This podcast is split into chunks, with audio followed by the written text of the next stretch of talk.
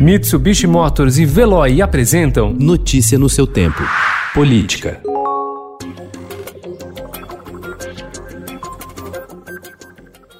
No mais recente embate entre a Lava Jato e a cúpula do Ministério Público Federal, o ministro Edson Fachin, relator da operação no Supremo Tribunal Federal, derrubou ontem a decisão do presidente da Corte, Dias Toffoli, que havia determinado o compartilhamento do banco de dados das forças-tarefa da operação em Curitiba, São Paulo e no Rio de Janeiro. A decisão marca uma derrota para a gestão do Procurador-Geral da República, Augusto Aras, que está em guerra com investigadores sob o discurso de impor uma correção de rumos à apuração que desbaratou um esquema bilionário de corrupção.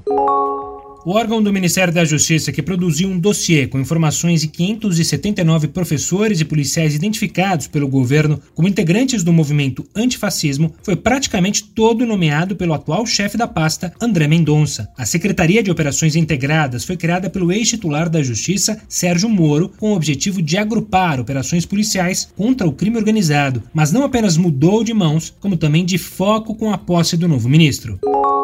A Procuradoria-Geral da República encaminhou ao Supremo Tribunal Federal ontem um acordo sigiloso assinado com o ministro da Cidadania, Onix Lorenzoni, em que o político confessa ter cometido o crime de Caixa 2. Ele se comprometeu a pagar 189 mil reais de multa para que a investigação seja encerrada.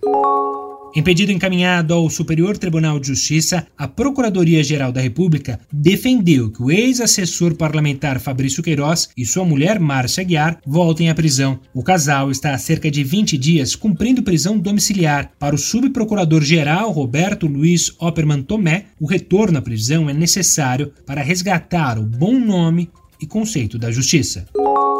As executivas de três partidos, comandados por conhecidos caciques políticos, terão autonomia plena para decidir quais candidaturas serão destinatárias de um montante de dinheiro público que chega a 285 milhões de reais. Essa é a soma do montante que as cúpulas do Progressistas, presidido pelo senador Ciro Nogueira, do PSL, liderado pelo deputado Luciano Bivar, e SD, do deputado Paulinho da Força, vão distribuir de dinheiro do Fundo Especial de Financiamento de campanha, mais conhecido como fundo eleitoral, no pleito de 2020. Notícia no seu tempo. Oferecimento Mitsubishi Motors. Apoio Veloy. Fique em casa. Passe sem filas com o Veloy depois.